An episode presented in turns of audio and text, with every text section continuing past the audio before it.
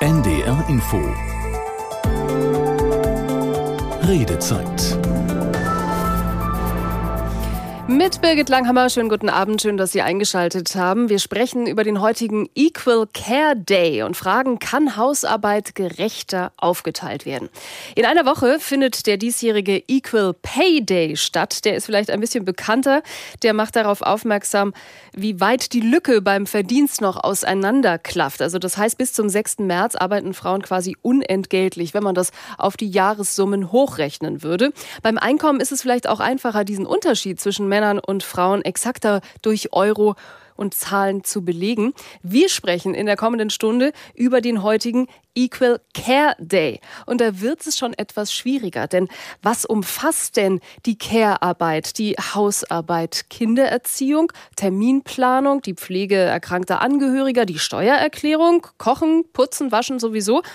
Wie teilt man das gerecht auf in einer Partnerschaft?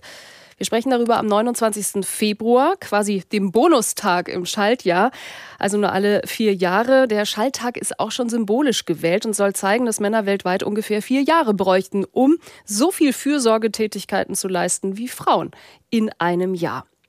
Und doch habe ich ein paar Zahlen gefunden zur Einordnung. Frauen verbringen pro Woche 30 Stunden mit Care-Arbeit, Männer nur 21. Das hat das Statistische Bundesamt erhoben. Das heißt pro Tag mehr als eine Stunde Unterschied. Aber wie sehen Sie das? Teilen Sie alles gerecht auf? Kann es überhaupt fair sein? Und wie kann man einen Ausgleich schaffen, auch für die Altersvorsorge von Frauen, die ja gegebenenfalls auch nur in Teilzeit arbeiten? Viele Fragen. 08000 441777. Das ist die Telefonnummer für Sie ins Studio. Sie können sich gerne beteiligen oder Sie schreiben uns unter ndr.de-redezeit. Ich darf unsere Gäste vorstellen. Und da fange ich ausnahmsweise heute mit dem Herrn an, denn Sascha Verlin ist uns zugeschaltet. Publizist, aber auch Mitgründer der Initiative Equal Care Day. Schönen guten Abend. Hallo, schönen guten Abend. Nach, von Graz nach Hamburg. Sie waren so. ja heute äh, genau von dort aus schwer beschäftigt, einen großen Tag zu organisieren mit vielen Sprechern und mit vielen unterschiedlichen Sichtweisen auf diesen Equal Care Day. Vielleicht fangen wir aber doch noch mal vorne auch bei Ihnen an, Herr Verlon. Wie sind Sie zu dem Thema gekommen? Warum brauchte es aus Ihrer Sicht diese Initiative? Also das hat natürlich äh, berufliche Gründe und das hat natürlich auch immer private Gründe. Beruflich, ich bin Journalist und Autor und gemeinsam mit Almut Schnerring, meiner Frau, haben wir immer auch über Care-Arbeit und verwandte Themen berichtet. Ich schränke ein, berichten wollen und aus Redaktionen eben immer wieder zu hören bekommen, ja, das sei ein wichtiges Thema, aber es fehle der konkrete Anlass, um da gerade jetzt darüber zu berichten. Und das haben wir uns ein paar Mal angehört und irgendwann haben wir gedacht, okay, wenn es diesen Anlass braucht und es ihn offensichtlich gerade nicht gibt, dann schaffen wir ihn selber und haben 2016 den 29. Februar mit der Symbolik, die Sie gerade schon angesprochen haben, dann eben zum Equal Care Day erklärt. Und das hat äh, wunderbar funktioniert, wie wir jetzt auch sehen. Wir sprechen jetzt heute über den Equal Care Day und die Berichterstattung den ganzen Tag über war ja sehr erfreulich, genau. Weil es ja privat eben natürlich Nee, ich wollte gar nicht unterbrechen. Ja. Weil, ich wollte sagen, weil es so viele eben ähm, betrifft. Also ich glaube, jeder ist ja in irgendeiner Form davon betroffen. Wie teilt man es auf zu Hause? Genau, und das ist der private Anteil natürlich, dass wir selber drei Kinder haben, äh, die jetzt inzwischen schon äh, fast und erwachsen sind äh, und da eben auch gemerkt haben, dass wir äh, als, als als Paar, als Eltern da an unsere Grenzen stoßen. Also ich bin schon immer für Ernährung, für Kochen, äh, für Haushalts, also für Vorratshaltung etc. zuständig gewesen, habe Marmelade gekocht und alles. Und trotzdem war für meine Kinder sehr, sehr früh klar, dass Papa halt die Ausnahme ist, der die Regel bestätigt. Und da haben wir gemerkt, das ist eben nicht nur ein individuelles Problem, das wir als Eltern mit unseren Kindern lösen können, sondern das ist äh, ein, ein, ein größeres, ein gesellschaftliches Problem, das wir auch nur auf der Ebene lösen können. Und dann war der Schritt eben von Schreiben, vom äh, Selbstbetroffensein zum aktiv und aktivistisch werden äh, für uns sehr nah. Wir freuen uns, dass Sie heute Abend bei uns sind und noch bis 22 Uhr können Sie zu Hause sich auch gern beteiligen und direkt Ihre Frage stellen. 08000 441777 ist die passende Telefonnummer. Bei uns ist aber auch Christine Fratz, Kulturwissenschaftlerin, Autorin und Zeitgeistforscherin. Schön, dass Sie auch bei uns sind. Ja, hallo, vielen Dank. Und zwar Deutschlands bekannteste Zeitgeistforscherin. Was forscht man da, Frau Fratz? Vielleicht fangen wir auch bei Ihnen nochmal mit der Begriffsklärung an. Ja, im Prinzip erforscht man genau das, was eben gerade auch schon genannt worden ist. Wie verändert sich das Gesellschaftsbild? Und ähm, vor allen Dingen, ähm, wie können wir das äh, konstruktiv fördern und auch neue kulturelle Heimaten bauen, wie jetzt eben auch der Equal Care Day gebaut worden ist, um auf bestimmte gesellschaftliche Prozesse aufmerksam zu machen und eben auch gemeinsam diese weiterzuentwickeln. Und ist der Equal Care Day für Sie ein Zeitgeistphänomen? War das jetzt dran? Ja, grundsätzlich ist das ein Ausdruck von Zeitgeist, weil wir brauchen ja erstmal die Perspektive dafür, dass es eigentlich equal sein könnte in der Care, weil wir arbeiten ja im Prinzip gegen äh, sehr, sehr lange entwickelte Strukturen und Glaubenssätze, dass das das Ressort der Frauen und Mütter ist und dass dieses Ressort eben auch äh, ihre selbstverständliche Wirkungsbereich ist, dass das unsichtbar ist, unentgeltlich und dass sie auch darüber hinaus da weiter keine Ansprüche ähm, für sich äh, beanspruchen müssen. Und durch den Equal Care Day wird natürlich die Perspektive aufgemacht und sagt irgendwie, Moment mal, ist das richtig so? Welchem System dient das eigentlich und dient das eigentlich noch dem Leben? Und da ist ganz viel Zeitgeistarbeit dahinter. Und genau da steigen wir auch gleich ein. Wir fragen heute ja auch, kann Hausarbeit gerechter aufgeteilt werden? Und das hat auch Thomas Christus gefragt in Hannover. Halbe, halbe, mezzo, mezzo. Also ich wasche zum Beispiel auch die Wäsche. Meine Frau bügelt, aber ich wasche die Wäsche. Finde ich super. Weil ich glaube, es ist noch nicht überall so, wie wir es letztendlich jetzt hier handhaben. Bei vielen anderen Leuten, bei meinen Eltern war es zum Beispiel auch so. Da war es klar, da gab es ein klares Rollenverständnis. Also ich glaube, dass es da einen großen Nachholbedarf gibt, was die gerechte Verteilung angeht. Dabei geht es ja nicht nur um die Betreuung und Erziehung von Kindern. Da muss man eben auch mal einen zarten Schubs geben und sagen, mach mal, dann machen sie ja auch, ne? meistens. Und abtrocknen macht er, weil wir nämlich keinen Geschirrspüler haben. Aber ansonsten gibt es für uns keine Schwierigkeiten. Ich koche. Meine Frau kocht nicht gut. Ich koche besser und wir wollen gut essen. Dafür mache ich aber auch die Waschmaschine mal an und hänge sie auf. Ich meine, manchmal ist es ganz gut, so einen zarten Hinweis zu geben, ist nicht schlecht. Aber ich denke, es gleicht sich irgendwo auf. Mein Mann macht auch den schriftlichen Kram mit der Bank und so. Wenn man 50 Jahre lang verheiratet ist, hat man das verinnerlicht. Ja, das waren schon einige erste Eindrücke. Wie läuft das bei Ihnen zu Hause? Wir haben auch schon einige Mails bekommen. Gleich werde ich einige vorlesen, wo sehr detailliert aufgezählt ist, wer eigentlich was macht. Meinen Sie, bei sich zu Hause, bei Ihnen zu Hause läuft das gerecht mit der Hausarbeit oder vielleicht eben auch nicht? Und woran liegt es? 08000 441777. Wir wollen gerne mit Ihnen darüber sprechen. Ja, und Herr äh, Verlorn, Sie haben sich schon sehr lange damit beschäftigt. Vielleicht fangen wir mit Ihnen auch an. Was sind die Gründe? Es klingt ja erstmal so, äh, als läge ist so auf der Hand. Und wenn man aber sich tiefer einarbeitet und auch die Zahlen anschaut des äh, Statistischen Bundesamtes oder es gibt noch viele andere Erhebungen, dann fällt ja eben auf, dass da so eine große Lücke klafft zwischen dem, was meist, ich bleibe heute auch meist im klassischen Rollenmodell Vater, Mutter, Kinder. Ähm, ich weiß gar nicht, ob andere Familienmodelle inzwischen das auch so eklatant haben, aber wir bleiben heute vielleicht erstmal Männer, Frauen, einfach weil da auch die Verdienstmöglichkeiten ja belegbar so weit auseinandergehen. Also vielleicht noch mal, woran liegt's?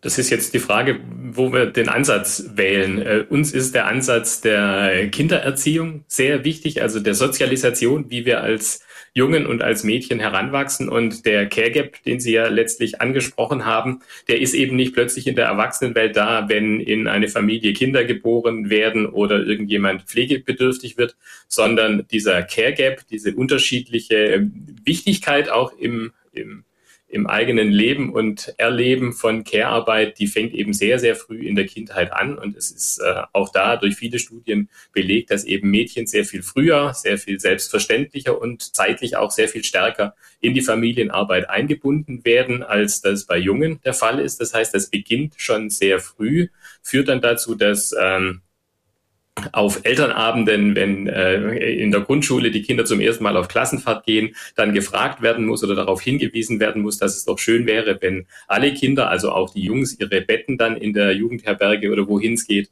auch selber beziehen könnten. Und dann kommt eben raus, dass viele Jungs das da noch gar nicht gelernt haben, während die Mädchen das meistens auch schon können. Das heißt, ganz früh wird diese Schere aufgemacht, die dann in der Erwachsenenwelt eben diese große Lücke ist. Und da den Blick auch drauf zu werfen und gar nicht nur so sehr, was jetzt in den Familien passiert, sondern wenn wir uns anschauen, wie zum Beispiel der Kinderspielwarenmarkt aufgeteilt ist. Und da ist diese Puppenecke, das ist alles in rosa, das wird für Mädchen und mit Mädchen beworben. Und auf der anderen Seite haben wir diesen Technikbereich und auch da merken wir, wie das auseinanderklafft. Wenn wir uns äh, Computerspiele oder Filme und Bücher anschauen, äh, beliebtes Beispiel ist natürlich Conny, das, äh, das Conny, das berühmte Mädchen. Und auch da sehen wir, wie die Rollenverteilung in der Familie eben auch in Büchern reproduziert wird und das sind die Väter, die draußen sind und im Garten und mit dem Auto und meinetwegen auch noch mit der Steuererklärung und den Bankgeschäften. Und auf der anderen Seite sind es die, die für ganz selbstverständlich für den Haushalt zuständig sind. Und das sind Bilder, die Kinder eben mitkriegen. Das erleben sie in der eigenen Familie, das sehen sie draußen, das sehen sie bei anderen Familien. Und so entsteht etwas wie Normalität. Und das ist die Normalität. Frauen äh, sind, Frau Fratz hätte das angesprochen, eben für diesen ganzen Kümmerbereich zuständig. Das mhm. ist nicht naturgegeben, sondern geworden. Und genau da würde ich gerne nämlich nochmal ansetzen, bevor wir drauf kommen, warum man es eigentlich ändern sollte oder warum Sie sagen, das hat vielleicht auch, birgt auch Risiken. Frau Fratz, weil das ist ja nicht einfach äh, gegeben. Das war nicht immer so, sondern das sind ja eben auch Rollenmodelle. Das heißt, wenn es auch schon mal anders war oder generell, man hat da ja viel Spielraum eigentlich. Naja, also äh, wie schon gesagt, das ist systemisch. Ne? Da muss man sich darüber im Klaren werden. Und oft ist, wenn man jetzt ähm, im Allgemeinplatz darüber spricht, dann merken wir, dass da im Ost sehr meinungsstark ist, dass äh, das natürlich auch bequeme Strukturen sind. Unsere Gesellschaft hat in diesem Rollenverständnis ein enormes Stabilitätskonzept ähm, sich aufgebaut. Die Frauen bleiben zu Hause, ähm, bekommen dafür kein Geld. Die Männer gehen arbeiten, die Kinder sind betreut. Und ich glaube, es ist vielen noch nicht bewusst, wie das eine Gesellschaft umstrukturiert, wenn eben diese klassische Arbeitsteilung zunehmend aufbricht, weil die ganze Arbeitnehmerstrukturen, die Bezahlstrukturen, alles das ist daran angelegt, dass eigentlich die Mutter äh, zu Hause bleibt und äh, relativ bedürfnislos dann eben auch ihrem Schicksal mit äh, der Altersarmut entgegenblickt.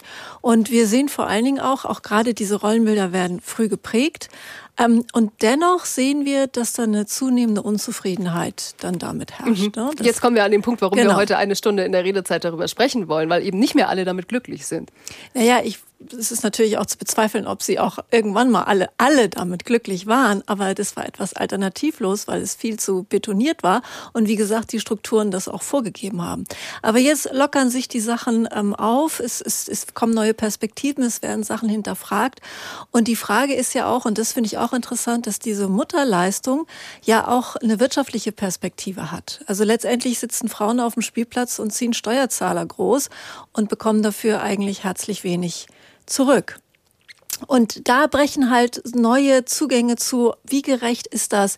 Was ist das eigentlich für eine Wirtschaftsleistung, die Mütter machen? Und warum wird die eigentlich nicht wirtschaftlich entlohnt? Weil im Moment sind wir immer noch damit beschäftigt, die Mutter an die Wirtschaft anzupassen.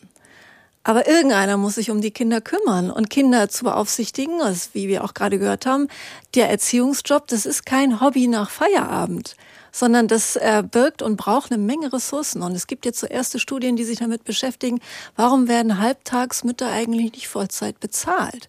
Weil also wenn sie halbtags arbeiten gehen. Ja, so. wenn sie hm? halbtags hm? arbeiten gehen, warum werden sie nicht Vollzeit bezahlt? Weil sie letztendlich dann in ihrer zweiten Schicht eine große wirtschaftliche Leistung erbringen. Und dafür brauchen wir ja erstmal Perspektive.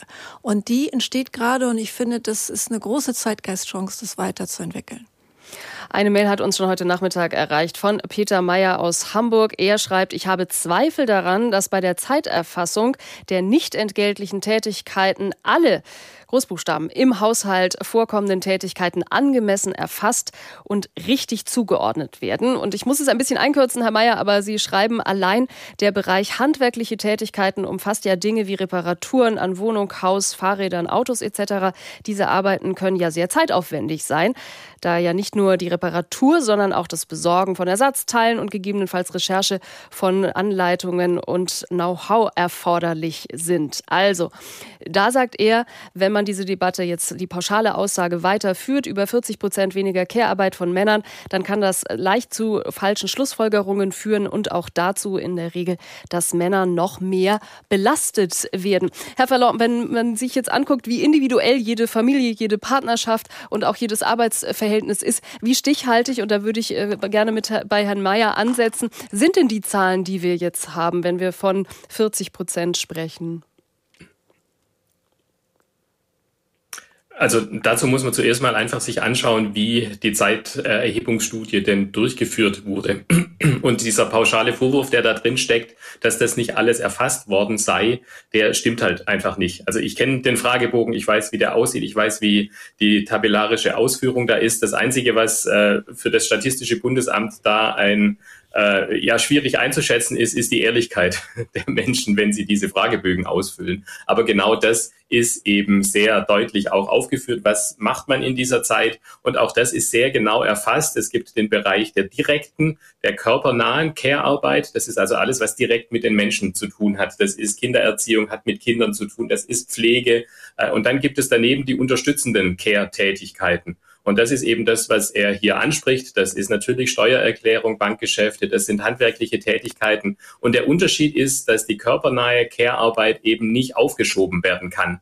Wenn das Kind hinfällt und sich das Knie aufschlägt, dann kann ich nicht sagen, hm, jetzt ist gerade ein schlechter Augenblick, aber in einer halben Stunde könnte ich. Äh, oder wenn irgendetwas passiert, Körpernahe Care-Arbeit heißt, ich muss direkt reagieren. Wenn ich äh, die Lampe erst morgen repariere oder in zwei Wochen den Rasen mähe, dann ist irgendwie nichts passiert. Das sieht vielleicht nicht schön aus oder ist ungeschickt, aber da passiert nichts. Mhm. Und wenn wir uns das anschauen, wie die körpernahe Care-Arbeit verteilt ist im Vergleich zu unterstützenden Care-Arbeit, dann wird die Schere eben immer noch mal eins größer. Dann wird eben der Unterschied zwischen dem, was Frauen machen und dem, was Männer machen, noch extrem größer.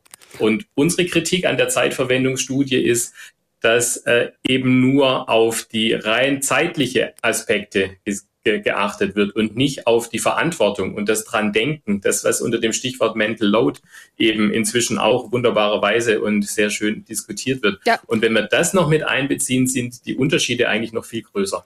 Habe ich auf dem Zettel, müssen wir auch unbedingt äh, nochmal benennen, was sich eigentlich dahinter verbirgt und wie man das auch noch mit einrechnet. Vorher wollen wir in der Redezeit, äh, in der wir heute über den Equal Care Day sprechen, aber unsere erste Anruferin begrüßen. 08000 441777, das ist die kostenfreie Telefonnummer ins Studio und die hat auch Nadine Kleinen gewählt. Schönen guten Abend.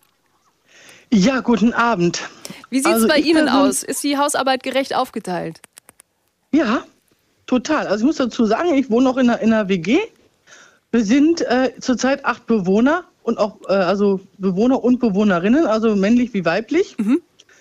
Und wir machen alle unsere, ja, wir sagen dazu Dienste, also putzen zum Beispiel. Also jeder wäscht seine eigene Wäsche, ja, klar. Aber die, die Bäder zum Beispiel, jeder hat da seine Bäder, die er putzen muss, wird sowohl von Männern als auch von Frauen gemacht.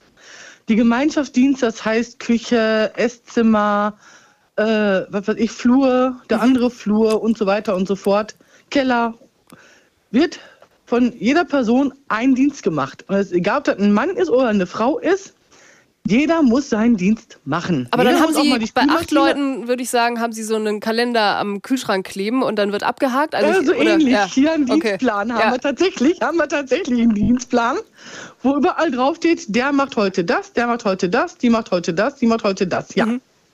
Und aber es funktioniert, es funktioniert. Und da heißt es nicht, ja, aber ich bin ein Mann. Also ich putze den Keller nicht. Ich soll Wäsche waschen? Meine Wäsche waschen? Wofür haben wir denn Frauen da? Yeah. Die können doch meine Wäsche waschen, ist doch Frauen. Nein, nein, nein, nein, okay. überhaupt nicht. Und wenn jetzt aber acht Leute, also ich glaube, vielleicht, vielleicht äh, werden unsere beiden Experten gleich auch noch was äh, dazu sagen können, weil ich könnte mir vorstellen, dass jetzt eine Familiensituation was anderes ist, als wenn acht Erwachsene das miteinander aushandeln ja, müssen. Aber, aber ja auch in der Familie können auch mal Männer kochen. Das ist natürlich oder? unbenommen. Na ja, klar. Aber das wollte ich bei Zum Ihnen gerade fragen. Oder? Wenn ich acht Leute habe, dann ist wahrscheinlich das ja so, dass der eine gut kocht, der andere gut backt und der dritte sagt, mir macht es nichts aus, das Bad zu putzen oder das Leergut wegzubringen. Ich könnte mir vorstellen, bei acht Erwachsenen ähm, sind Talente vielleicht auch anders nochmal verteilt. Ja, also bei Kindern meinen Sie jetzt? Nee, ich dachte, wenn, wenn Sie mit acht, also zu acht zusammen wohnen, dann finden sich einfach unterschiedliche ähm, Talente zusammen, auch oder vielleicht auch Hobbys oder was der eine gerne macht und der andere hasst es, so dass man sich da einfach. Ja, aber begegnet. man muss auch Dinge machen, die man nicht gerne macht. Also okay. Ich mag zum Beispiel gar nicht putzen, ich tue es aber trotzdem. Das wird alle anderen in Ihrer WG sicherlich freuen. Frau Klein, herzlichen Dank für Ihren Anruf. Und jetzt haben wir ja gerade eben schon gehört, wenn acht Erwachsene oder WG-Leben ähm, organisiert ist, dann gibt's da ja auch wirklich den Putzplan. Würde man jetzt in einer Ehe oder in einer Beziehung oder in einer Partnerschaft echt auch den Putzplan durchziehen, Frau Fratz? Ja, aber wie wir eben gerade auch schon gehört haben, ist es mit der, ähm, mit der körpernahen Care-Arbeit eben noch was anderes. Ne? und man hängt sich mit dem Partner doch auch keinen Putzplan an den Kühlschrank, oder? Ach doch, das Kennen gibt Sie? es schon, okay. das gibt es schon. Aber es gibt natürlich, und das ist auch interessant an diesem Beispiel, dass natürlich auch eine Gruppe gut über Talentmanagement funktioniert. Und es gibt auch zunehmend Paare, die sich auch über Talentmanagement verstehen. Und nicht zu sagen, du bist die Frau, deshalb machst du das, ich bin der Mann und ich mach das, sondern was machst du am liebsten und was kannst du am besten? Wie mhm. wir ja auch im Einspieler gehört haben, ich kann viel besser kochen als meine Frau. Und wichtig ist, ist eben, dass einem da in der eigenen Identität kein Zacken mehr aus der Krone bricht, sondern dass man sagt, es ist doch super, wenn wir das Talentmanagement haben. Wenn natürlich da ist das auch keine Garantie, dass es dann irgendwann gerecht ist. Aber ich glaube, das geht dann aus so einem Rollenzwangsverständnis so ein bisschen raus. Wobei, wenn man gut in der körpernahen Care-Arbeit ist oder auch wie Mental Load oder auch Emotional Labor ist auch so ein Begriff, dann muss man auch da nochmal genau gucken, dass man da anders ausbrennt, als wenn man Wäsche wäscht und eben auch mal Staubsaugt. Das ist nochmal eine andere Beanspruchung. Mental Load hatten wir ja sowieso für den Moment noch zurückgestellt, aber müssen wir jetzt, glaube ich, wirklich erklären und auch äh, nochmal aufgreifen. Sie haben äh, gerade auch eben noch die emotionale äh, ja. Arbeit angesprochen. Ja, also es ist ja im Zuge dadurch, dass dieses Rollenverständnis aufbricht, kriegen wir neue Begriffe für die Leistung, die da eigentlich stattfindet. Und da ist natürlich die Idee, dass der Mental Load, das sind diese Sachen, dass man ständig daran denkt, ähm, ob der Turnbeutel, äh, ob die Sachen frisch da sind, ob der mitgenommen wird, das Geburtstagsgeschenk, das Kind, das kommt, ist äh, laktoseintolerant, die ähm, Vorbereitung für dies und jenes, das Sportfest, das Kinderfest, das äh, Weihnachtsfest. Und ähm, das sind natürlich dann besondere Anlässe im Jahr, aber es gibt in einer Familie eine dauernde Administration, wohingegen die Steuererklärung eben nicht eine dauernde Administration ist, mhm. sondern ähm, es gibt mittlerweile auch äh, ganz tolle, auch männliche Influencer, die das auch beschreiben, dass so zwei, drei Stunden äh, Büroarbeit nur für die, für die Familienangelegenheiten, dass das absolut üblich ist und da zum Beispiel auch nicht mit reingerechnet wird. Wir denken immer an Wäsche aufhängen und kochen, aber sich da auseinandersetzen, zum Beispiel auch Recherche über bestimmte Dinge, Therapien für die Kinder finden und so weiter und so weiter. Das ist alles im Bereich des Mental Loads, dass so eine Familie auch administrativ gut durchkommt. Mhm.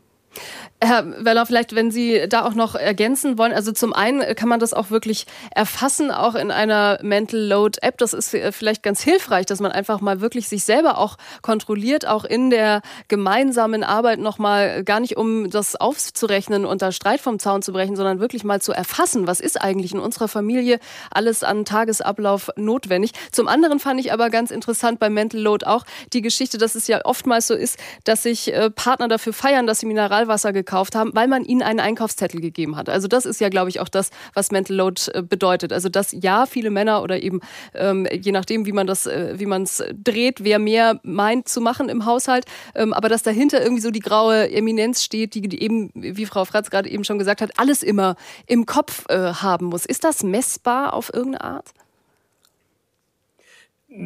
Das ist ja auch die Frage, ob das überhaupt messbar sein muss. Also es geht natürlich auch darum, dass die, äh, dass die Personen äh, zufrieden zusammenleben. Und das, was Sie mit dem Einkaufszettel ansprechen, das ist ja diese, diese, diese Formulierung auch, die wir auch sehr gewohnt sind, des Mithelfens im Haushalt. Also er hilft im Haushalt mit. Das heißt, sie trägt die Verantwortung und die Mental Load. Und ich möchte zur Mental Load gerne noch ergänzen, dass das ja nicht nur das Organisatorische ist, sondern dass da ja auch ganz viel Wissen und ganz viele Fähigkeiten und Fertigkeiten mit drinstecken. Also eine beliebte Frage aus, äh, aus meinen Workshops ist, was ist, wenn ein, wenn ein Kind Kopfweh hat? Gebe ich ihm dann eine Aspirin oder gebe ich ihm keine Aspirin?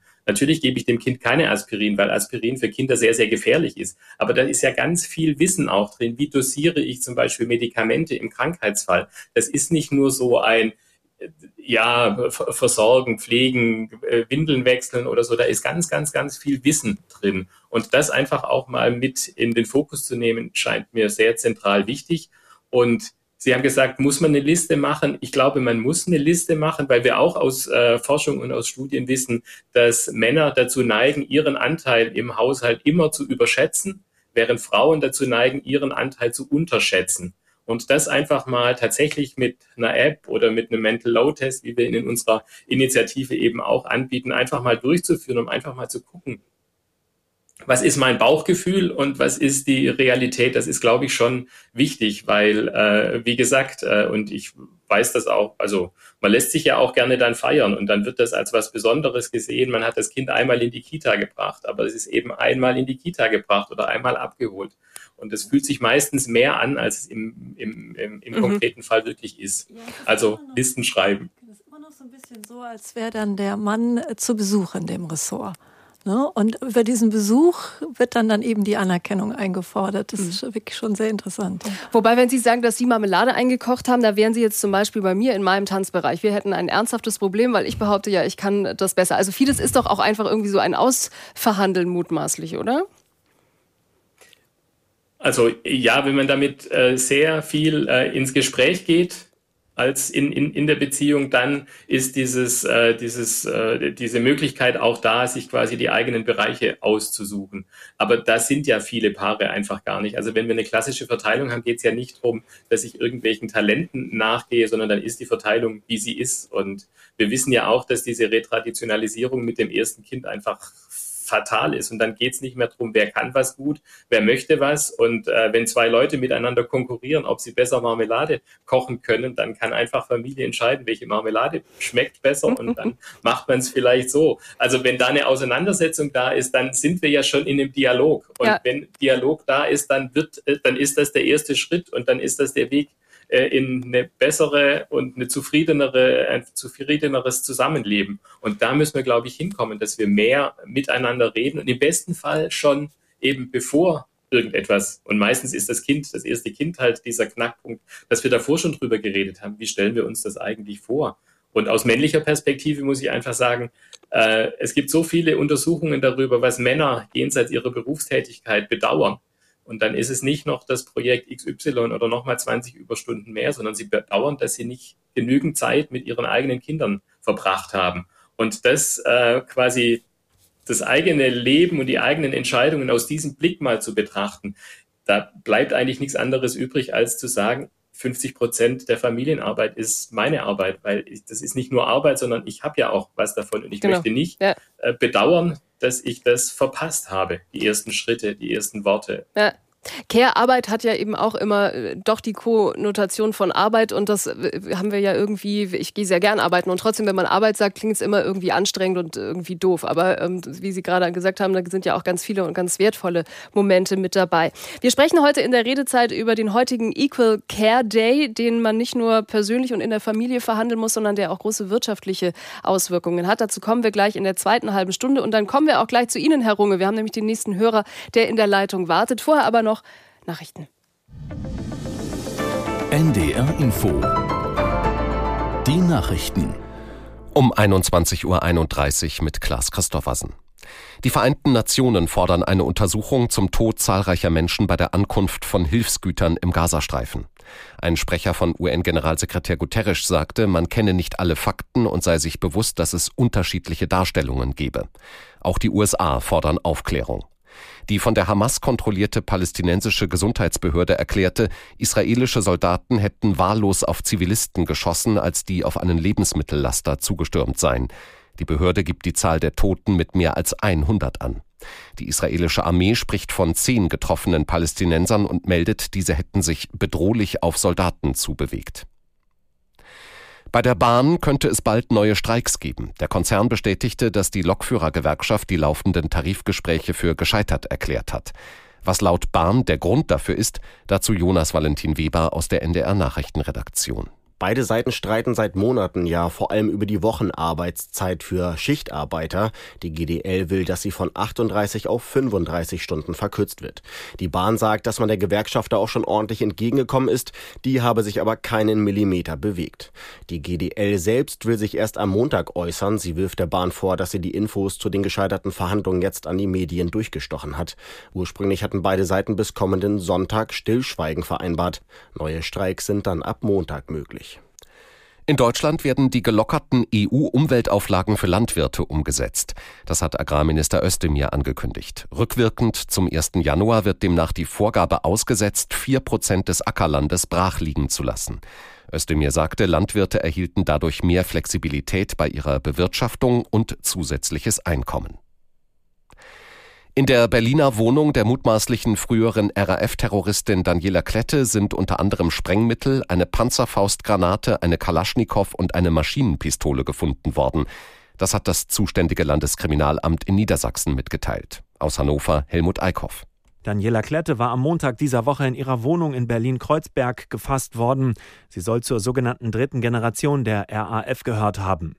Jahrzehntelang war sie untergetaucht. Ihr Leben soll sie mit Überfällen auf Geldtransporter und Supermärkte finanziert haben. Klette gilt als Teil eines Trios. Die beiden anderen Mitglieder sind Ernst Volker Staub und Burkhard Garweg. Sie sind noch flüchtig. Die Ermittler vermuten, dass sich die beiden in Berlin aufhalten könnten.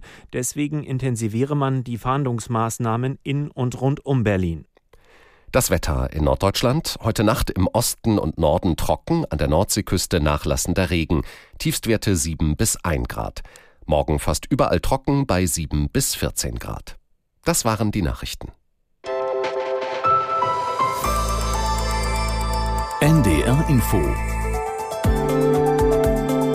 Redezeit Herzlich willkommen zurück oder wenn Sie neu eingeschaltet haben, dann herzlich willkommen zur heutigen Ausgabe. Am heutigen Equal Care Day fragen wir, kann Hausarbeit gerechter aufgeteilt werden? Und wir haben in der ersten halben Stunde schon mit Christine Fratz, sie ist Zeitgeistforscherin und Sascha Vernon, der diesen Tag in Deutschland auch diese Initiative mit bekannt gemacht hat, gesprochen. Wollen wir auch gleich weitermachen und dazu nehmen wir den nächsten Impuls mit auf von Tim Runge aus Rendsburg. Guten Abend. Einen wunderschönen guten Abend, moin. Was ist Ihre Meinung? Wird bei Ihnen zu Hause gerecht aufgeteilt? Das ist eine schwierige Schätzung. Ich würde behaupten, nicht zugunsten meiner Frau, die einen größeren Anteil hat. Aber ich gebe mir redlichst Mühe, da ähm, zumindest möglichst nah an die 50 Prozent heranzukommen. Wir haben ja zum Eingang der Sendung schon versucht, noch mal ein bisschen zu schärfen, ein bisschen rauszuarbeiten, woran das eigentlich liegt. Jetzt höre ich bei Ihnen raus, Herr Runge, Sie wären eigentlich noch motivierter, aber es gibt ja doch was, was Sie ausbremst. Es ist primär mal eine männliche Sozialisation. Also wir haben unsere Dienste aufgeteilt. Meine Frau darf die Wäsche nicht mehr anrühren. Wir streiten uns regelmäßig darüber, dass das meine Aufgabe ist. Mhm. Ähm, genauso wie irgendwie der obere Teil des Hauses. Das ist meine, meine Aufgabe, dort zu feudeln, zu saugen. Ähm, die Bäder wiederum sind an sie delegiert. Also wir gucken das schon. Wer kann was am besten? Aber ähm, mich beschleicht halt der Eindruck, dass ähm, da die männliche Sozialisation irgendwie, der ich irgendwie, die ich auch durchlaufen habe, das schon noch ihren Teil zu beiträgt, dass ich da entweder Blicke nicht habe oder schlichtweg zu faul bin. Also mhm. da, da muss ich mich einfach selbst in die Kritik nehmen. Und von der Arbeits-, also von der Erwerbsarbeit her, ist es bei Ihnen auch gerecht aufgeteilt? Ja, definitiv. Ich arbeite weniger als meine Frau. Die Eingewöhnung bei der Tagesmutter ähm, habe ich komplett übernommen und bin auch derjenige, der bringt und holt. Also eigentlich, ich sehe hier ein, ein nickendes Zustimmen von äh, Frau Fratz. Eigentlich klingt das schon ziemlich weit vorne. Also auch die Reflexion, oder? Ja, genau, wollte ich gerade sagen. Die Reflexion vor allen Dingen, weil ähm, ja das Bewusstsein da ist, dass zu viel Verantwortung immer noch abgegeben wird an die Frau und das zurückgeführt wird auf die männliche Sozialisation. Also es geht weg von, das ist ihre Natur, das ist ähm, ihre Aufgabe zu ähm, irgendwie ist es hier nicht ganz in Ordnung. Woran liegt das eigentlich? Und was hält mich eigentlich davon ab, das dann in die vollständige Balance zu bringen? Ja, sehr gut. Ich würde behaupten, dass das tatsächlich ziemlich viel der Mut ist. Also viele Männer sind nicht mutig genug, sich, sich den Aufgaben im, im Haushalt und, und, und ähm, in der, in der Care-Arbeit zu stellen. Ich habe gerade eben, als ich mit Ihrem äh, Kollegen mit telefoniert habe, also ich habe ihn männlich gelesen, ähm, Müssen wir kurz erklären, Herr Runge, aber mache ich sehr gerne. Also bevor Sie hier ins Studio kommen, telefonieren Sie heute Abend mit dem bezaubernden Karl und dann werden Sie hier weitergestellt. So. Genau. Und der, ähm, dem erzählte ich, dass ich eigentlich anrufe, um über Elternzeit zu sprechen. Ja. Und da ist halt auch der, der Mut der, der Männer fehlt, ähm, ihre Elternzeitanteile zu nehmen. Als, als meine Frau schwanger wurde, war gesetzt, dass ich 50 Prozent der Elternzeit bekomme. Also das habe ich auch tatsächlich nicht diskutiert. Mhm. Ich, ich habe gesagt, so die erste Zeit bleibst du definitiv zu Hause, weil da ganz viel Bindung stattfindet. Aber das Wochenbett zum Beispiel äh, ich, möchte ich mit dabei sein. Und es müssen von April bis August gewesen sein, die ich in Elternzeit war, vorletztes Jahr. Und bin dann letztes Jahr im Mai bis jetzt 20. Januar wieder in Elternzeit gewesen. Mhm. Und habe dementsprechend natürlich, also in der Zeit, als meine Frau dann wieder arbeitete, den, den naja, ab, weiß ich nicht, 60, 70 Prozent des Haushaltes, würde ich behaupten, ich hoffe, ich tue ihr da jetzt nicht Unrecht, sie hört zu, ähm, dann schon übernommen. Also nicht nur das obere Stockwerk, sondern auch das untere. Ja, selbstverständlich. Ja. Das gehörte dann dazu. Sie geht halt arbeiten, sie verdient das Geld. Ja.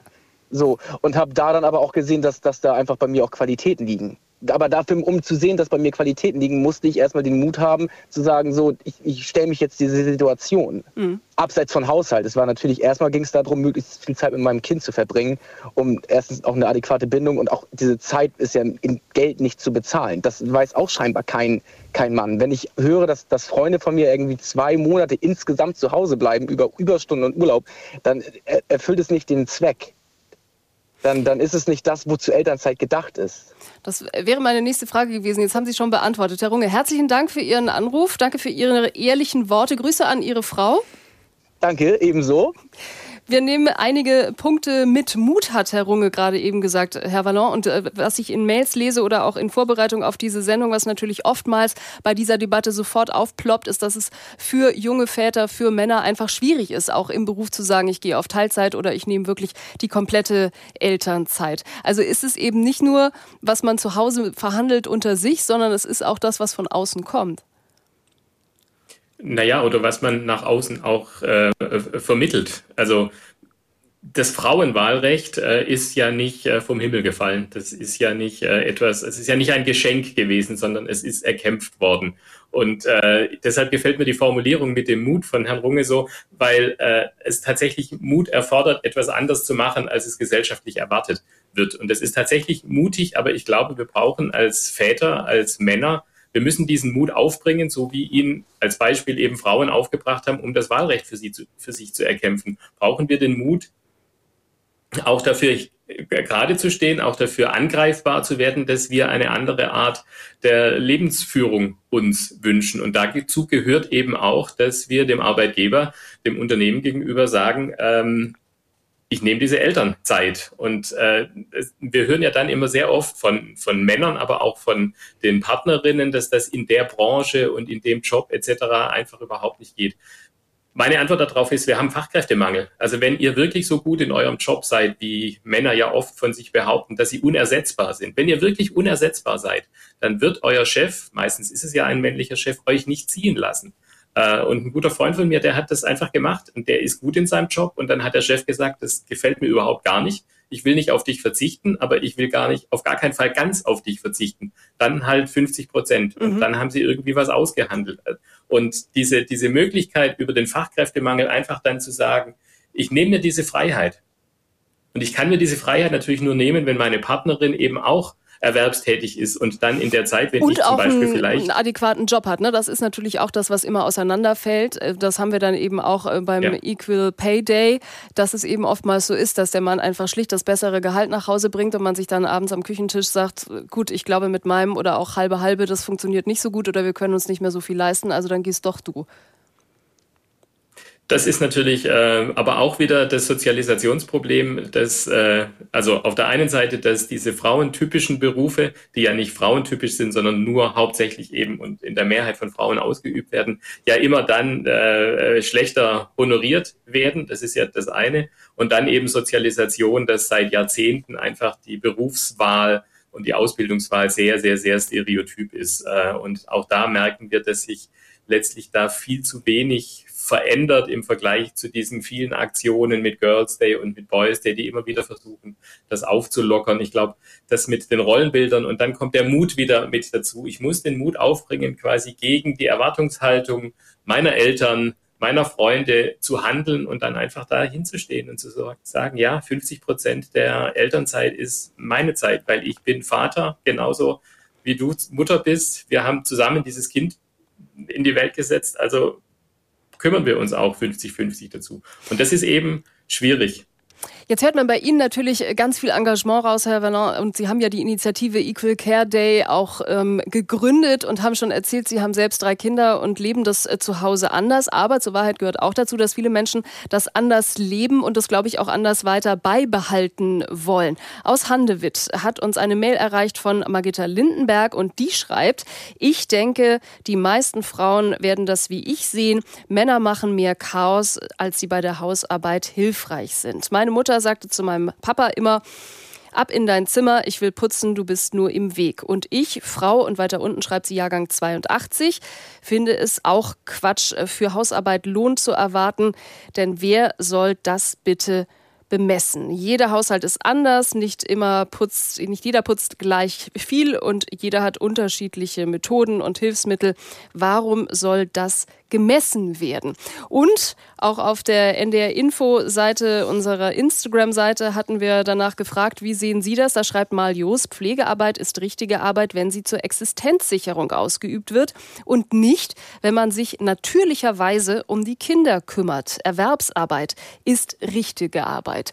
Also es gibt ja durchaus noch viele die in diesen Rollen und in diesen Modellen auch bleiben wollen, äh, Frau Fratz. Jetzt wollen wir die gar nicht umerziehen oder wollen äh, ja gar nicht anfangen, dass alle nach einem anderen Modell leben wollen. Aber es muss möglich sein, dass man sich anders entscheidet.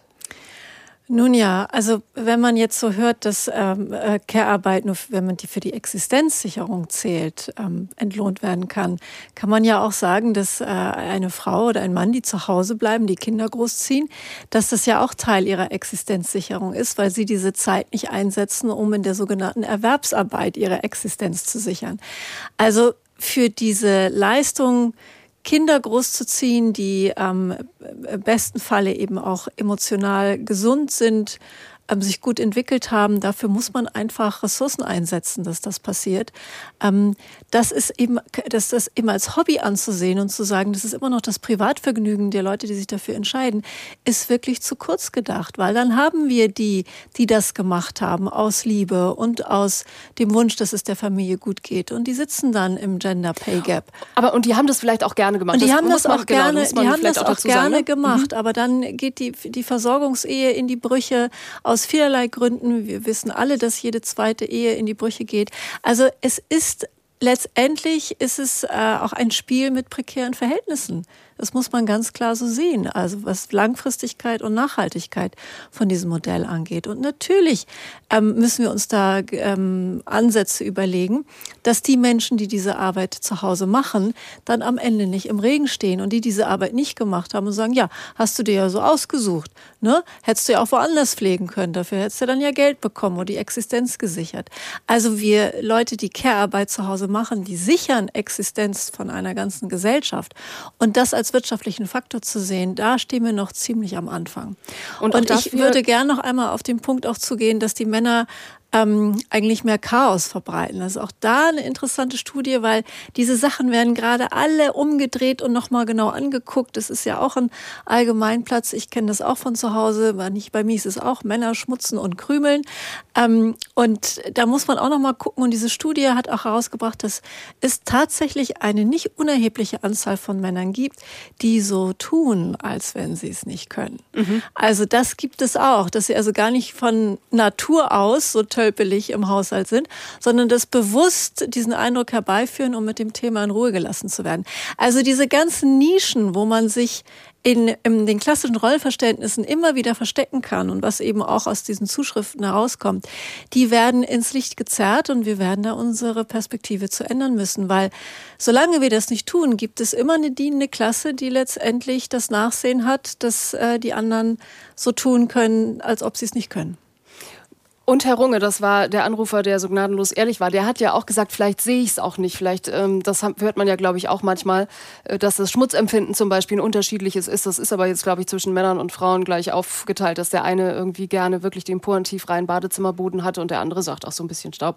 Da müssen wir jetzt nicht jeden zweiten Tag äh, putzen. Die Zeit nutze ich lieber anders. Also das muss man ja auch noch mal sehen, dass Menschen einfach auch Ja, ähm, wobei auch da sind. wird im Moment äh, äh, zumindest sozialwissenschaftlich genauer geguckt und dieser sogenannte Höhe höhere Sauberkeitsanspruch, den Frauen haben, ist zum Beispiel auch eine Prägung, ähm, wie wir auch schon gehört haben, die teilweise auch schon in der Früherziehung mit eingesetzt wird, dass es zu einer guten Frau gehört, einen bestimmten Ordnungsstandard und Sauberkeitsstandard zu haben. Und es ist auch ein sehr zweischneidiges Schwert, dann zu ihr zu sagen, nun mach doch mal locker und entspann dich doch mal, können wir die Zeit auch irgendwie anders nutzen. Es fällt anders auf sie zurück als auf den Mann.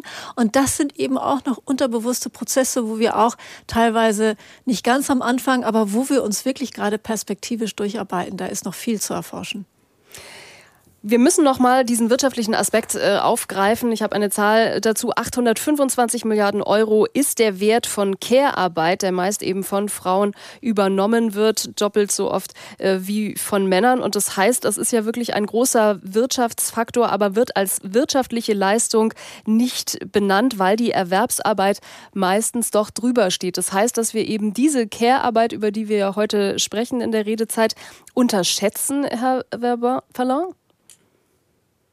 Also die Zahlen sind ja immer schwierig, weil was ist die Bezugsgröße? Also ist das der Mindestlohn oder wie wurden diese 825 Milliarden errechnet? Ich möchte über den Wert von Care-Arbeit gerne sprechen und zwar die Perspektive mal wechseln. Es wird ja immer wieder gesagt, das müssen wir uns erst äh, leisten können. Insbesondere von der FDP ist das immer zu hören, dass Care-Arbeit ja nur ein Kostenfaktor sei. Das ist eine schwierige Rechnung, sage ich mal, weil wenn wir Care-Arbeit nicht durchführen, also körpernahe Care-Arbeit, menschenbezogene Care-Arbeit, dann ist das ja immer mit mit, mit, mit, mit, mit Schmerz, mit, äh, mit Verlust, mit, mit einem Schaden verbunden.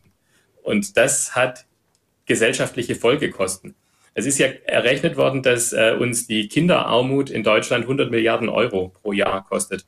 Und dem stehen gegenüber äh, 12 Milliarden, wenn es nach dem Familienministerium geht, oder 25 Milliarden äh, pro Jahr, wenn es nach den Linken geht, äh, die uns die Kindergrundsicherung kosten würde. Und daran sieht man einfach, wenn wir jetzt Geld investieren in Care-Arbeit, in eine gute Betreuungsschlüssel in den Kitas, bei den Tagespflegepersonen, wenn wir in den Familien, wenn Kinder in die Familie kommen, da ein Umfeld schaffen, wo sie sich gut kümmern können, dann spart das unglaubliche Kosten später. Mhm. Und das wird dabei immer wieder vergessen, wenn man sagt, es ist Privatarbeit. Also wenn ich Kinder habe und die eben, wie es Frau Fratz auch gerade gesagt hat, eben nicht weil ich nicht die Ressourcen habe, weil ich nicht die Zeit habe, weil ich nicht die finanziellen Möglichkeiten habe, denen ein gutes Leben zu ermöglichen, dass sie, dass sie gesund körperlich und geistig, dass sie sich, dass sie den Bildungsweg einschlagen können, der in ihnen steckt dann hat das gesellschaftliche Folgekosten, die immens sind. Und wir reden immer, was Care-Arbeit heute kostet und ob das teuer ist und ob wir äh, jetzt für Care-Arbeit, für private Care-Arbeit Geld bezahlen sollten. Äh, wir rechnen nie diese Folgekosten mit ein. Und nicht geleistete Care-Arbeit ist immer teurer als geleistete Care-Arbeit, egal was wir für einen Stundenlohn bezahlen. Die Folgekosten sind immer größer, immer höher als das, was es heute kosten würde, gut Care-Arbeit leisten zu können. Frau Fratz, Sie haben vorher ja auch das Risiko eben der Altersarmut angesprochen, das ja eben vor allem Frauen betrifft, die in Teilzeit gearbeitet haben oder vielleicht auch gar nicht in einer Versorgungsehe. Wären Sie dafür, dass es einen Ausgleich gibt bei Paaren in einer Partnerschaft oder in einer Ehe, also quasi wirklich ein berechnetes Entgelt für Care-Arbeit, wenn der Mann Karriere machen kann und sich vielleicht auch beteiligt, aber die Haupt-Care-Arbeit bei der Frau liegt? Ja, das ist jetzt eine sehr, sehr vielschichtige und differenzierte Frage, ähm, weil Sie mich jetzt natürlich fragen, ob ich jetzt mir das vorstellen könnte, was dann letztendlich dann für alle gilt. Also grundsätzlich waren ja die Versorgungsehen so angelegt, dass die Frau ähm, abgesichert ist und ähm, nur das Problem ist, die Versorgungsehen halten eben auch nicht mehr ein Leben lang. Die Leute entwickeln sich weiter, wollen andere Erfahrungen in ihrem Leben machen. Ähm, da hat sich wahnsinnig viel geändert. Die Kinder sind aus dem Haus. Ähm, man überlegt sich wirklich, äh, ist das dann irgendwie auch ein partnerschaftliches Gefüge, was mir ein gelingendes Leben noch weiter verspricht. Also die Brüchigkeit dieser Versorgungsthemen, die haben wir jetzt kennengelernt. Und die Gründe dahinter sind genauso vielfältig, wie sie auch nicht zurückzudrehen sind. Aber grundsätzlich glaube ich schon, dass eine Auseinandersetzung, wenn die sagt, der eine sagt, und ich sage, jetzt will ich es gar nicht frauenspezifisch machen, ich bleib zu Hause, ich kümmere mich um die Kinder, ich setze die Ressource ein, ich mache die ähm, emotionale Arbeit, ich mache den Mental Load und das Ganze. Aber wir machen jetzt schon klar, dass die Altersvorsorge, dadurch, dass ich nicht erwerbstätig bin, dass die nach Möglichkeiten dann wirklich pari ist und das nicht am Ende dann ist, dass mhm. jemand irgendwie gut weiterkommt und äh, die andere nicht. Also ich denke, das sind Sachen, die sind natürlich wahnsinnig unromantisch, aber aufgrund der, der Zahlen und der Daten und auch der perspektivischen Lage ist das eigentlich eine wichtige Auseinandersetzung, weil man eben nicht mehr sagen kann, ja, aber jetzt hast du doch die Kinder und du hast sie doch geliebt und dann hast du doch auch mal 20 Jahre in einem schönen Haus mit Garten gewohnt, ist doch auch was. Mhm. Ne? Es ist unglaublich, was da eben noch so an Konversationssprüchen an diese Frauen herangebracht wird, diesen Weg gegangen sind und dann letztendlich dann in einem späteren Zeitpunkt in ihrem Leben dann wirklich das Nachsehen hatten. Das heißt ja, glaube ich, auch immer, in den guten Zeiten soll man Sachen, solche Sachen schon ausverhandeln und dann auch durchaus, Sie haben gesagt, unromantisch, aber eben auch äh, solche Sachen dann festlegen. ja, aber ich beiden. glaube auch, wir, wir haben es hier wirklich auch mit tiefen psychologischen Prozessen zu tun. Also äh, diese, diese Idee so ungefähr, dass die Arbeit zu Hause gleichwertig ist wie die Erwerbsarbeit, das ist ja auch etwas, wo man überall irgendwie nochmal wieder rankommt, wo es immer noch so ist, so, ah, ich weiß nicht. Ne? Und dann solche Ansprüche zu haben, ähm, ich möchte aber wirklich, dass das 50-50 ist und pari und egal was mit uns passiert, dass ich habe das hier geleistet und darum mhm. steht mir das zu. Ähm, das, das klingt immer erstmal so logisch, aber ich glaube in der Auseinandersetzung dann wirklich bei den Paaren selbst, da kommen noch viele alte Glaubenssätze und tief verankerte Strukturen durch, wo man sich denkt, so wirklich, ehrlich, machst du denn den ganzen Tag? Ne? Wir sprechen ja heute am Equal Care Day darüber, wie Hausarbeit gerechter aufgeteilt werden kann, sind aber in unserer Debatte ja schon auch viel weiter gekommen. Uns haben auch einige Mails erreicht, unter anderem von Jean-Christoph Schulze aus Hannover, der schreibt, dass die Hausarbeit geteilt wird, ist für mich selbstverständlich und wurde mir vermittelt. Je nach Arbeitspensum kann es natürlich dazu kommen, dass man dem oder der Partnerin etwas mehr Care-Work überlässt, aber das sollte nicht die Regel sein. Und dass man jemanden findet, der für einen die ganze Arbeit erledigt. Das sehe ich als unrealistisch an. Da bleibt man wohl eher ein Single. Und um Singles geht es auch Robert Peise aus Hildesheim, der schreibt, wie kann die Hausarbeit gerechter aufgeteilt werden? Über die Nachricht des Bundesamts für Statistik habe ich mich schon gestern heftig geärgert. Sie wissen wohl auch etwas. 41 Prozent oder mehr aller Haushalte in Deutschland sind schon Single-Haushalte und da handelt es sich also um die, die alles alleine machen müssen. Die Mail ist noch sehr viel länger, aber ähm, was ich auch gerne noch äh, klären wollen würde in unseren letzten Minuten, ist es eine Altersfrage eigentlich. Also wenn wir raushören, wir haben gerade vorher auch Herrn Runge gehört, auch einen jüngeren Vater, ähm, merken Sie vielleicht, Herr äh, Vallon, dass tatsächlich mit einer Altersstruktur sich was ändert? Wenn Sie sagen, der heutige Tag, Equal Care Tag, konnten Sie da ablesen, welche Altersklasse da zugänglich ist und bei welcher vielleicht das noch nicht verfängt? Ich würde mir wünschen, dass es diese neuen Väter wirklich auch mal statistisch gibt. Also wir hören von Ihnen, es sind unglaublich wichtige und auch äh, Herr Runge ja auch äh, in seiner Ehrlichkeit einfach äh, tolle Statements und wichtige Statements, dass wir die auch medial immer wieder verbreiten. Und dafür ist ja auch der Equal Care Day da, dass solche Geschichten, die erzählen wir ja auch gerne. Statistisch ist das leider, und das ist jetzt nicht nur die Zeitverwendungsstudie, sondern auch in anderen Studien ja wieder gezeigt worden, statistisch zeigt sich das noch nicht, dass die neue Generation da wirklich ähm, viel viel Veränderung bringen würde. Deshalb bin ich da skeptisch, sehe aber und glaube auch, dass es wichtig ist, dass wir diese guten Beispiele immer wieder, wieder zeigen, immer wieder anführen und auch damit diese Normalität aufbrechen, dass der Mann eben für die finanzielle Versorgung und die Frau für die emotionale und für die Care-Versorgung zuständig wäre. Deshalb ist das wichtig. Ich sehe es statistisch momentan leider noch nicht, vielleicht in leichten Ansätzen, aber Generation ist da leider keine, wir können nicht darauf warten, dass die nächste oder übernächste Generation das quasi lebt, weil wir die Sozialisationsprozesse ja nicht verändert haben, sondern der Care Gap beginnt nach wie vor im Kinderzimmer und wenn wir das in jungen Familien uns anschauen, wenn wir in Kitas mit Workshops sind, äh, in, auf Elternabenden, dann merken wir eben, dass die Erziehung sich nicht so gewandelt hat, wie sich auch mein Eindruck, das Weltbild das gesellschaftliche Weltbild mhm. verändert hat. Und ja vielleicht auch wirklich der Arbeitsmarkt oder die Anforderungen, ähm, die auch noch kommen und die noch kommen werden. Fachkräftemangel haben wir heute ja wirklich nur als Begriff einmal kurz erwähnt, aber wir haben auch schon viele Redezeiten zu diesem Thema gemacht, was da eigentlich wirklich noch auf uns zukommt, wenn die Babyboomer in Rente gehen etc. pp. Also alleine deswegen gibt es ja schon auch die Notwendigkeit eigentlich, äh, sich zu öffnen. Ein Punkt aber noch, die Singles, äh, Frau Fratz. Ist das eigentlich äh, okay, wenn wir heute die ganze Zeit über das Teilen von Care-Arbeit sprechen, wenn wirklich die Singles Singles in Deutschland so eine große Zahl ausmachen und die machen alles oder müssen alles für sich. Also wir machen. reden jetzt von Alleinerziehenden, ne? Oder von Singles? Ich glaube, ich glaube ja, jetzt bei der Mail würde ich rauslesen, dass es wirklich um Single-Singles geht, aber ansonsten eben auch Alleinerziehende fallen ja tatsächlich ja natürlich auch mit rein, ja.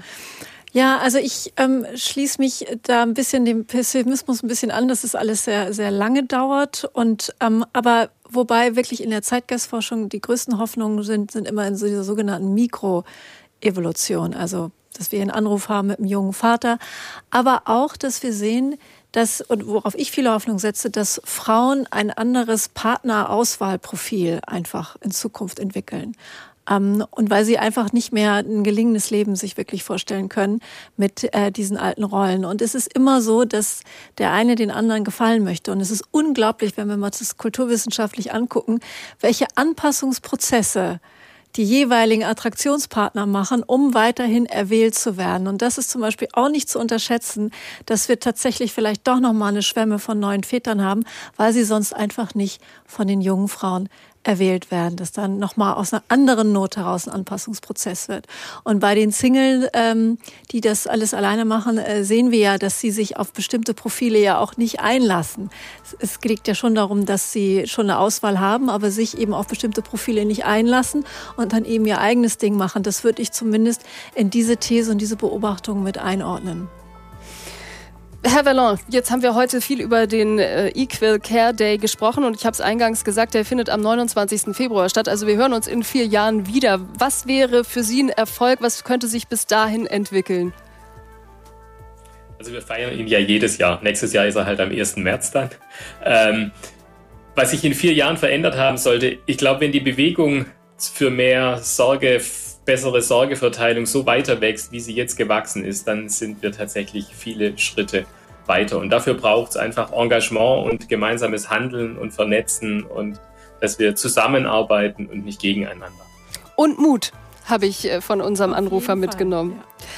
Herzlichen Dank, das war die Redezeit am Equal Care Day. Wir haben gefragt, wie kann man Hausarbeit gerechter aufteilen. Dankeschön an Sascha Vernon. Er ist Publizist, aber eben auch Mitgründer der Initiative Equal Care Day. Und herzlichen Dank auch an Christine Fratz, Kulturwissenschaftlerin, aber auch Zeitgeistforscherin. Danke Ihnen zu Hause fürs Zuhören, für Ihre Mails und für Ihre Anrufe. Hier geht es jetzt gleich gut informiert durch die Nacht mit der ARD Infonacht. Ich sage Tschüss und auf bald.